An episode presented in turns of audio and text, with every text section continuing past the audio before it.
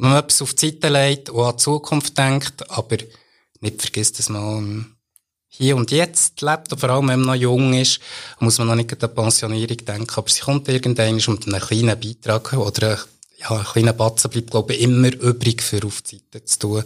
Und wieso nicht einfach einen Dauerauftrag starten und auf ein 3A-Konto einzahlen. Was weg ist, ist weg. Das sagt uns der Stefan Rotenbühler, Leiter Angebotsmanagement, Vorsorgen und Konto bei Postfinanz. Wie er sich und seine Familie für im Alter abgesichert hat, was er jungen Leuten für die private Altersvorsorge ratet und wie ihr das renditeorientiert oder nachhaltig machen könnt, erfahrt ihr in diesem Podcast.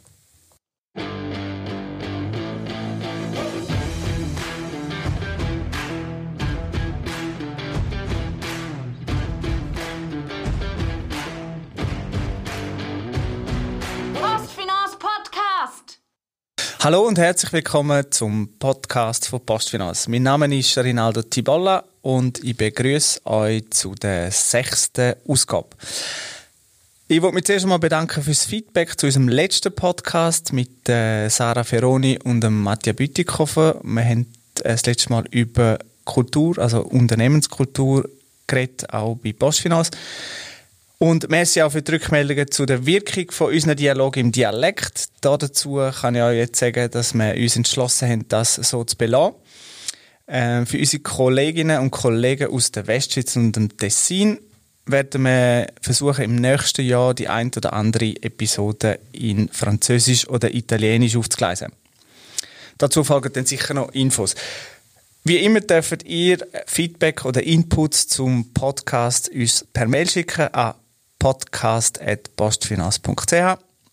Heute geht es ums Thema Vorsorge und äh, unter Vorsorge meine ich jetzt nicht, dass man sich irgendwie im Luftschutzkeller mit stapelweise Mineralwasser eindeckt, sondern es geht um die private Altersvorsorge.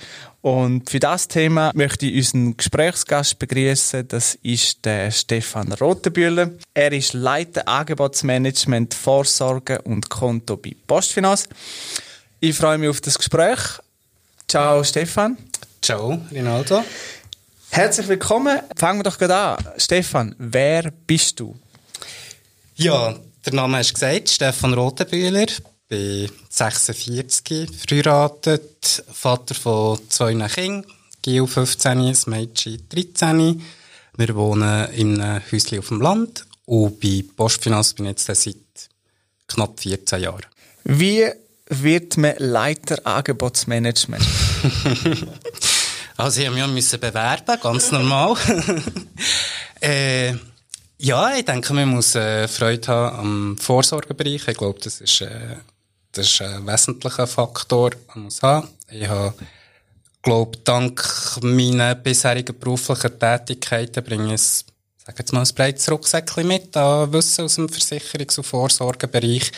Und das hat mir sicher geholfen, die Stelle bei Postfinanz als Leiter Angebotsmanagement Vorsorge können zu übernehmen. Es ist, äh, ja, vielseitige Funktion, wo man Berührungspunkte hat zu Rechtsdienst, zu Ausbildung, zum Vertrieb, zu Backoffice. So. Vieles habe ich in den letzten 14 Jahren natürlich auch noch müssen lernen. Ja, äh, vielleicht mal direkt gefragt, wann hast du das erste Mal dich mit dem Thema Vorsorge beschäftigt? Ja, das ist bei mir relativ einfach, würde ich sagen, mit 16. Ich habe die Lehre, die KV-Lehre bei einer Versicherungsgesellschaft gemacht und ja, bin ich quasi gezwungen worden, mich mit dem Thema Versicherung und Vorsorge zu beschäftigen. Wie wichtig ist das Thema Vorsorge oder, oder was verstehst du unter, unter dem Begriff? Ja, für mich ist es sehr wichtig. auf, der, auf der ersten Seite ist es meine, äh, meine tägliche Arbeit, die ich mich mit dem Thema beschäftige. Auf der anderen Seite habe ich aber auch das Gefühl, es geht uns alle etwas an. Vorsorge ist äh, ein zentrales Thema im aktuellen Umfeld sicher auch.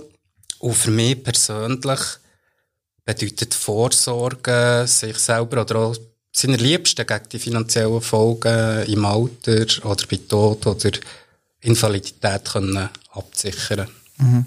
Aber wenn man jetzt so jung ist, denkt man jetzt, äh, also so eben 16 bis 25, denkt man jetzt vielleicht noch nicht sogar dran, äh, sich, eben, hat man vielleicht noch keine Familie und so. Wie sollten gerade jüngere Leute mit dem Thema äh, umgehen? Ja, du sagst 16 bis 25, ich denke jetzt mit 16 oder so zwischen 16 und 20, das ist dann wahrscheinlich noch andere Themen im Fokus, äh, als jetzt gerade an die Altersvorsorge zu denken. Aber nichtsdestotrotz denke ich, ist wichtig, sich auch schon ja, in jungen Jahren zumindest mit dem Thema auseinanderzusetzen. Was man dann macht, ist, ist schlussendlich dann auch individuell, aber äh, wenn alles normal läuft, werden wir alle mal pensioniert und ja, je länger dass man Zeit hat, für seine Vorsorge aufzubauen oder zu investieren, desto mehr Vermögen kann man sich auch aufbauen. Mhm.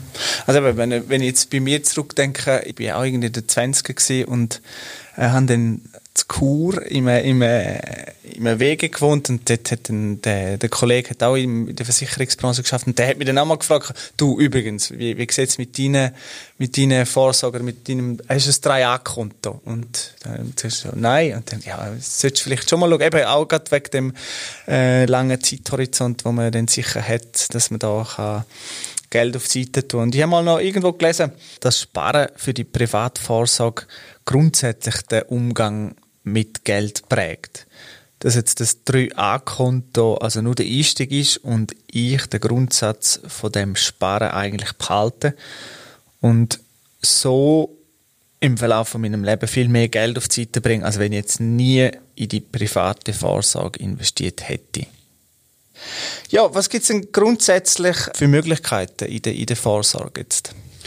Gut, du hast es, glaube ich, gesagt, mit der Einzahlung aufs 3A-Konto, das eignet sich sicher äh, für, für einen Start in die Vorsorge. Du kannst flexibel einzahlen, äh, monatlich, aber auch dann, wenn du das Gefühl hast, du hast noch, Ende Monat ist noch etwas übrig, du kannst eben ohne Zahlungsverpflichtung oder ohne Zahlungszwang deine Vorsorge aufbauen und sparst gleichzeitig noch Steuern, indem du deine Beiträge, die du einzahlst, auch am steuerbaren Einkommen kannst du äh, in Abzug bringen. Das hilft dir dann vor allem, wenn die Steuerrate kommt, dass die ein bisschen tiefer ausfallen.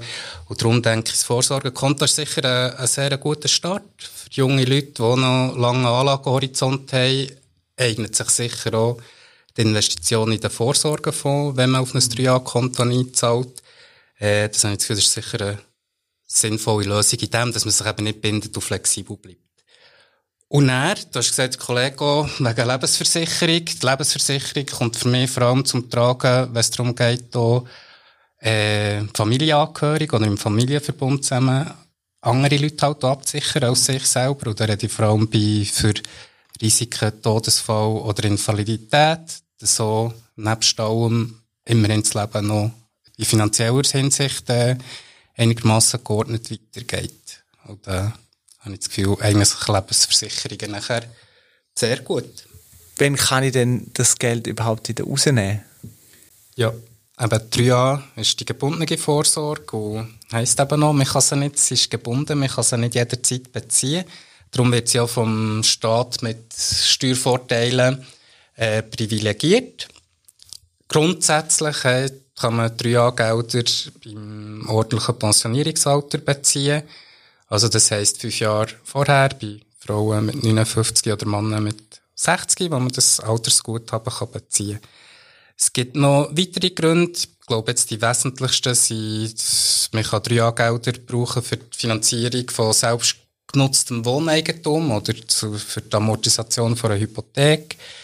Man kann die Gelder beziehen, wenn man sich selbstständig machen will, wenn man definitiv die Schweiz verlässt und auswandert oder auch, ja, ich glaube, das sind die wesentlichen Gründe, oder auch bei, äh, bei einem Bezug von einer hundertprozentigen IV-Rente.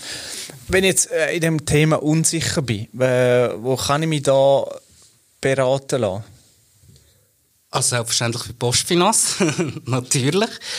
Oder sonst denke ich auch bei, bei der Bank oder beim, bei einem Versicherungsberater, wo man, wo man kennt und man nicht das Gefühl hat, wo man Vertrauen drin hat. Ich finde, Vertrauen ist sehr wichtig, wenn man sich beraten und ein gutes Gefühl dabei hat. Das denke ich, das ist sicher zentral.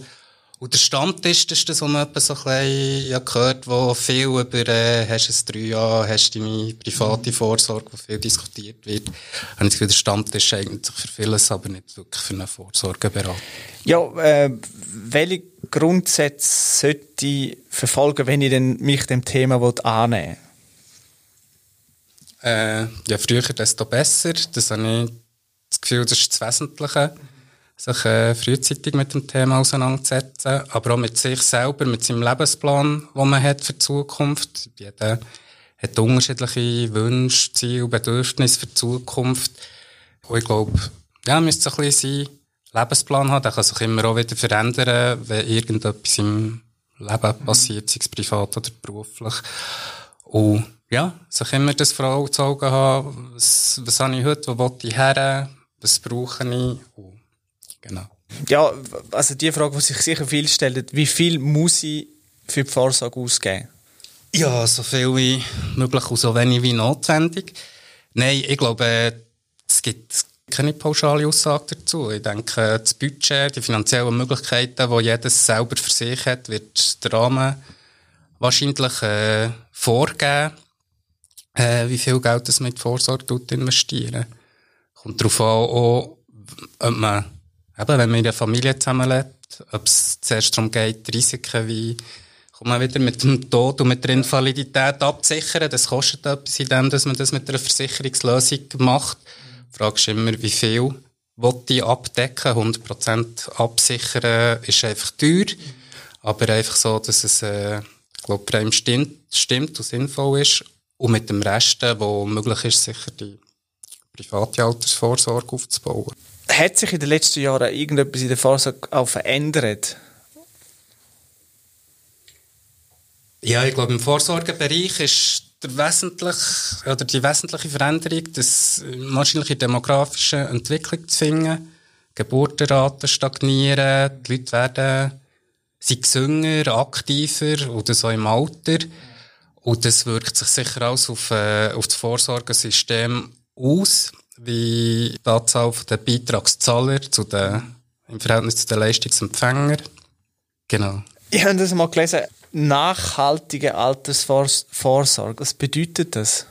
Ja, nachhaltig kann man jetzt äh, renditeorientiert schauen, mit äh, ökologischer äh, äh, Vorsorge. Für mich ist eine nachhaltige Altersvorsorge, wenn ich mir eben meinem Lebensplan oder meinem Vorsorgeplan bewusst bin, der regelmässig überprüfen, ob es meinem, meinen Wünschen, Zielen, Bedürfnissen für die Zukunft noch, wenn das noch übereinstimmt und ja, ich für mich selber ein gutes Gefühl habe, dass ich bei, im Alter, wie aber eben auch bei Tod oder Invalidität gut abgesichert bin.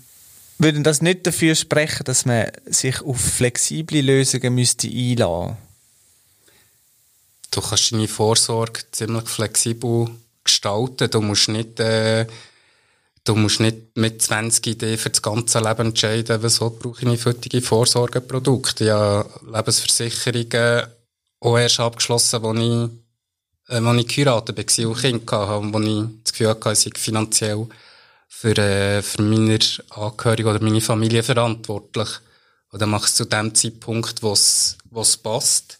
Auf die Tour, wo ich das Gefühl habe, wo, wo richtig ist. Aber ich denke, mit der Einzahlung aufs 3A-Konto, wo du flexibel kannst einzahlen kannst, wo du in Fonds kannst investieren kannst, du kannst deine persönliche Vorsorge immer richten. Und je älter das man wird und man weniger finanzielle Verpflichtungen hat, bleibt vielleicht Ende Monat doch ein bisschen mehr übrig, für wieder in die Altersvorsorge zu investieren. Also ich habe das Gefühl, das lässt sich recht flexibel gestalten. Eben, wenn man so ein bisschen äh, in die Zukunft schaut, welche Entwicklungen betreffend Vorsorge kann man da erwarten? Ja, ich glaube, das ist eben, oder es ist, bezieht sich auf das ganze Sozialversicherungssystem, das wir in der Schweiz haben, wo, wo einfach durch die demografische Entwicklung, Langleblichkeit, dass es wirklich äh, Problem gibt, dass Sozial Werk sich die Leistungen können finanzieren können, indem es eben weniger Beitragszahler hat, mehr Leistungsempfänger, indem dass die Anlagenmöglichkeiten auf dem Markt auch, auch eingeschränkt sind.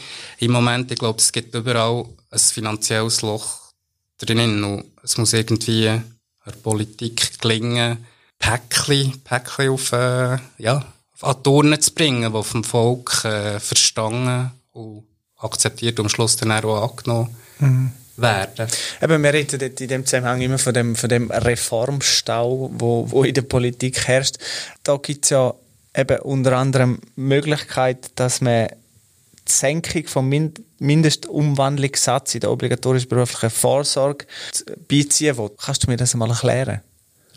Ja, das ist einer von den Punkten, der politisch immer auf dem Parkett liegt. Oder der Mindestumwandlungssatz bezieht sich auf die obligatorische berufliche Vorsorge, also als Leistung aus der Pensionskasse und sagt eigentlich nur insofern, oder sagt insofern so viel aus, dass das Kapital, das ich das Alter anspare, multipliziert mal, mal Umwandlungssatz, äh, die lebenslängliche Rentenleistung aus der Pensionskasse gibt und ein einfaches Beispiel pro 100.000 Franken Altersguthaben mal Umwandlungssatz, der heute 6,8 Prozent ist, gibt es eine jährliche Rente von 6.800 Franken.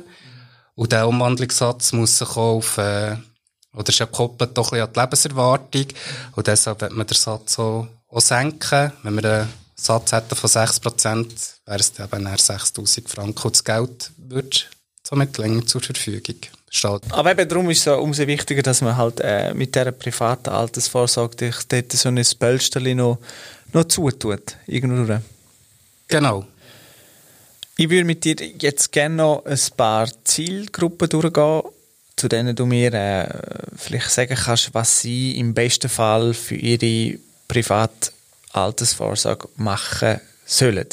Das wären einmal äh, Familien, dann äh, Single, Haushalt, Single-Personen und dann noch ältere Menschen. Ja, als Familienmensch äh, beziehe ich mich in die Zielgruppe einkommen. Im Familienverbund finde ich es wichtig, dass Wohnen und Ausbildung der Kinder sichergestellt ist und dass eben bei Ableben oder Invalidität von, von einem von den von den älteren Teilen, wenn das, das sichergestellt ist. Aber gleichzeitig auch dort Vermögen für das Alter aufbauen. Ich habe das Gefühl, das gilt sowieso für alle Zielgruppen. Der Single oder die Singles selber, habe ich das Gefühl, die haben nicht wirklich in aller Regel finanzielle Verpflichtungen gegen, äh, gegenüber Mitmenschen. Die können aus meiner Sicht voll in die Altersvorsorge investieren und das wahrscheinlich auch renditeorientiert aufgrund vom Anlagenhorizont. Und den älteren Menschen, da kommt ein bisschen darauf an, von in welchem Alter das du redest. Ich denke, vor der Pension, wenn man noch Vorsorgelücken hat oder noch, noch Altersguthaben möchte aufbauen, kann man sicher die letzten Jahre noch zu dem nutzen. Und dann denke ich aber ab Pensionierung geht es vor allem darum, äh, äh, können den Ruhestand zu geniessen und, und das Geld so investieren oder verzehren, dass man äh, seine Träume und Wünsche noch kann kann erfüllen auch im, im dritten Lebensabschnitt. Mhm. Du hast jetzt vorhin erwähnt, äh, Vorsorgelücken. Was, was, was sind das? Also, ja, Lücke ist grundsätzlich dann, wenn meine Ausgaben oder mein finanzieller Bedarf höher ist als, als Einnahmen, die ich habe, aus Erwerbseinkommen, aber wie auch aus äh, Leistungen aus der staatlichen, beruflichen, also AV, IV oder Pensionskasse aus der ersten oder zweiten Säule oder eben aus Vermögenswert, den ich schon im Rahmen der dritten Säule äh, aufbauen habe. Wenn das nicht deckungsgleich ist, ist eine Lücke vorhanden und die gilt es in aller Regel so zu schließen, dass man ja, seinen Lebensstandard kann einfach aufrechterhalten kann. Und dann hast du, äh, bei den Singles hast du noch gesagt, ja, die sollen doch äh, renditeorientierte Vorsorgeformen beiziehen. Ähm, was sind das für dich? Renditeorientiert ist für mich, wenn ich es im Vorsorgekonto äh, jetzt mal als Beispiel nehme, ich kann meine Einzahlungen ganz normal auf ein 3A-Konto einzahlen, es wird verzinst äh, zum aktuell gültigen Kundenzins, der ist im Moment gegen null. Ist, nicht, ist sehr sicher, aber nicht wirklich renditeorientiert oder die Chance, für, äh, dass man ein bisschen mehr aus seinem Geld könnte machen könnte.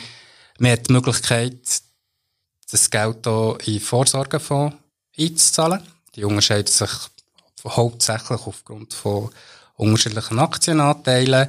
Und dort ist die Chance auf eine höhere Rendite sicher, sicher höher als zur herkömmlichen Form. Aber auch im Lebensversicherungsbereich gibt es äh, gibt's Lösungen, wo man das Sparguthaben in Fonds investieren kann und sich auch dort möglichst hohe Renditenchancen offen lässt. Aber ich glaube, das Ganze ist schon individuell, muss man individuell anschauen. Ich glaube, man muss eben der Anlagehorizont, habe ich gesagt, das ist sicher relevant, aber auch seine Risikofähigkeit oder Risikobereitschaft und die Einstellung generell zum, zu Anlagenprodukt müssen, glaube müssen, glaub, stimmen. Eben, man muss sich da sehr vieles bewusst sein und, und darum ist ja sicher auch wichtig, dass man eine gute Beratung hat, eben mit jemandem, wo man sich da austauschen kann. Was mich noch interessiert, ja, welche Ansätze ver verfolgt denn Postfinanz in dem Ganzen, eben um, um den Kunden da den bestmöglichen Weg äh, zu, zu vorzulegen? Ja, im Vorsorge haben wir, wie schon erwähnt, haben wir das Vorsorgekonto aus Lebensversicherungen. Ich glaube, mit diesen beiden Produkten sind wir sind wir gut aufgestellt, für eben die finanziellen, finanziellen Folgen im Alter bei Tod oder Invalidität können abzusichern.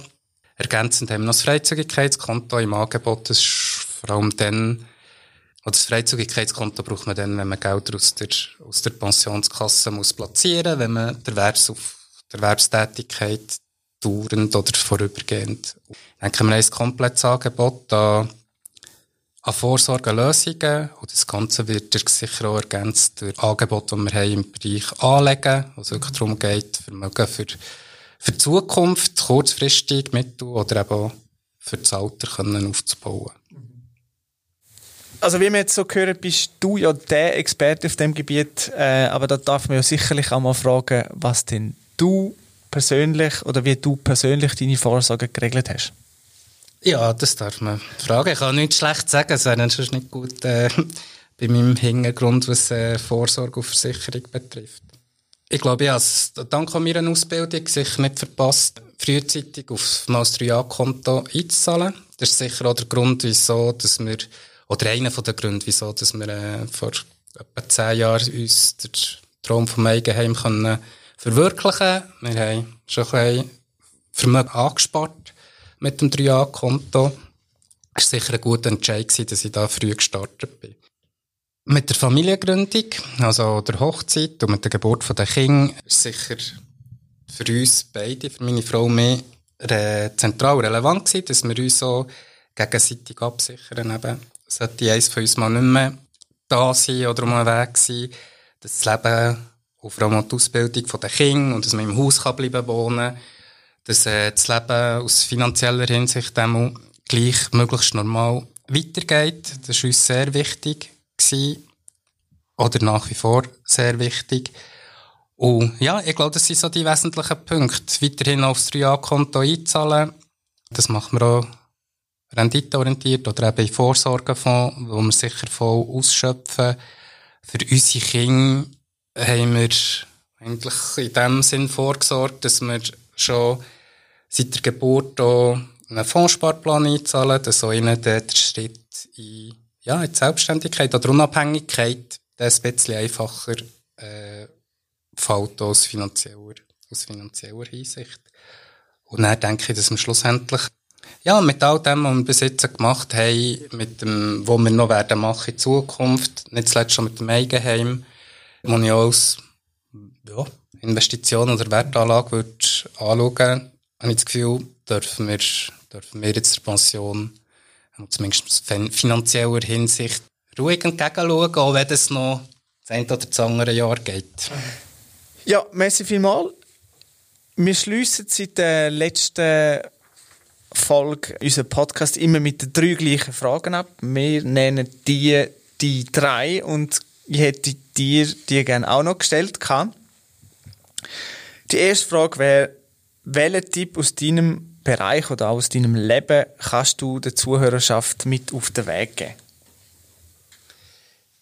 Ja, jetzt hat es vielleicht so tönt, als dass ich extrem strukturiert und seriös meine Vorsorge plane. Und das, das mache ich zwar, glaube ich, auch.